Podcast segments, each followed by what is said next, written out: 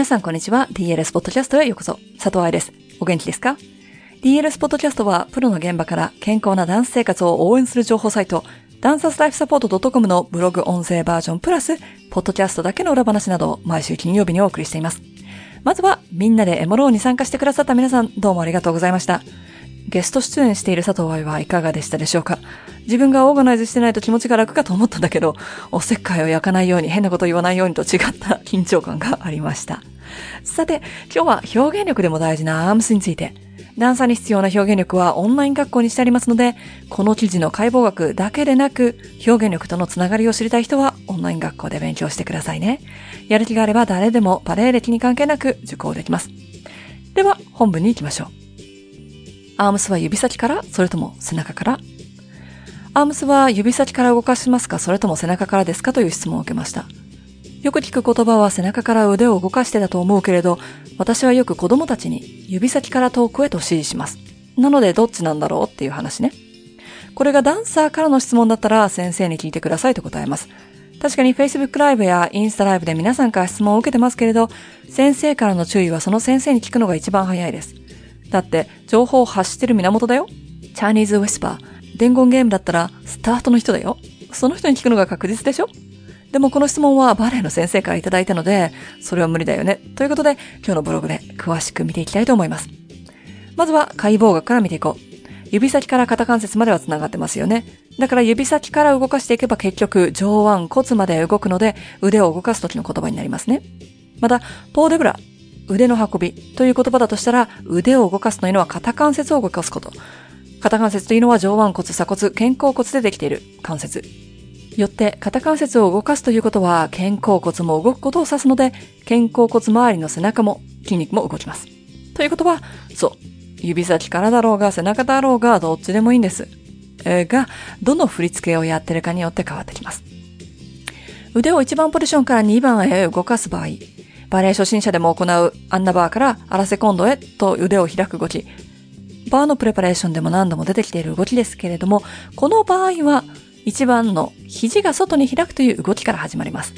よって、指先でもなければ背中でもないです。あらら。ただし同じバリエーションやキャラクター、役によってはお客さんの方へアピールしたいこともありますよね。その場合は指先が先に開きます。プレパレーションやアロンジャだったら、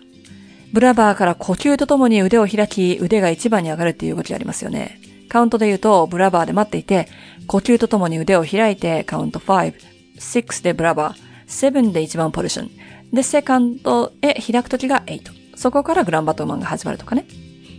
あと、アティチュードバランスをした後にアラベスクに伸ばしながらアロンジする腕。これらは指先が先に動きます。っていうか、肘から下が動くイメージなので、背中には影響しないはずです。指先から、背中から。そもそも、からという言葉の意味は何なんでしょう辞書で引いてみるとたくさん意味があったのですが、今回のケースに当てはまる言葉だけで言うと3つくらい。一つ目が動作、作用に関し、到達点や帰結状態の関係で出発点を示すのに使う。私は非常にリアリストなので、ポーデブラという動作に対し、出発点として指先を考えて指先からということもあるし、2番のように、出発点、一番最初に動くのは肘からというふうに説明することもあります。個人的趣味として背中からポーデブラというのはあまり言いません。趣味の問題というのが大事なポイントだから頭に入れといてくださいね。二つ目、動きの発する空間的、時間的または抽象的な位置を指す。肩甲骨から腕を動かすようにと説明する先生はきっとこの意味で使ってるんじゃないかなと思います。背中って広い言葉だから多分肩甲骨周りを指してるんだと思うけれども、先ほどお話ししたように肩甲骨を構成する骨、肩関節を構成する骨を考えたらってことね。背中を空間に広く保つこと。肩甲骨から指先までのスペースを意識すること。なんじゃないかしら。このような言葉は、肩甲骨が出っ張っちゃう。腕を動かすと引き上げがなくなっちゃい背中がお留守になってしまう。ポーデブラがヒラヒラしちゃって重みがない。なんて子たちには効果的だと思います。三つ目。そもそもという気持ちで、まず着目するものを持ち出すのに使う。なんとかからという言葉の意味の一つに、着目するものを説明するときというのもあるそうです。ということは、背中だろうが、指先だろうが、どっちでもいいのよ。という最初に戻る。ただここで言う背中からというのは背中がではないことに注目してください。肩を丸めたり背中を丸めて一番を作り、肋骨を広げ、上半身を反らせて2番に腕を広げるということではありません。大きく踊ろうとする人、プロで踊ってきた経験があるが指導法を学んでいない人たちによく見える腕の間違った使い方です。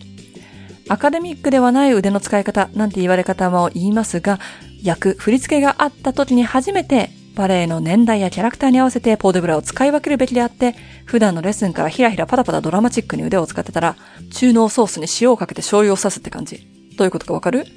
美味しくない。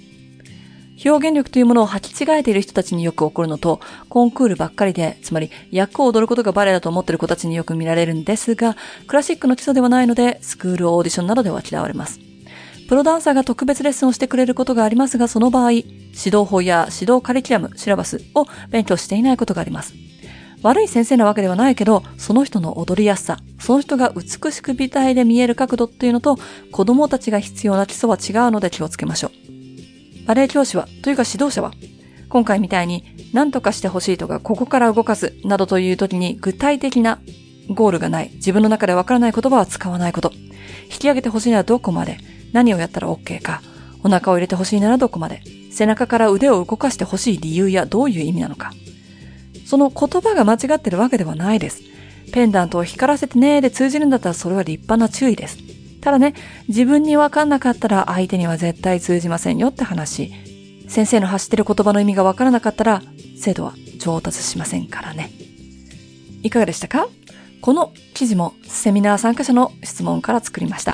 皆さんに必要な情報だとなってるといいなと思いつつ、だからインスタなどでこの記事に書いてありますっていう回答をすることがあるとご理解いただけると幸いです。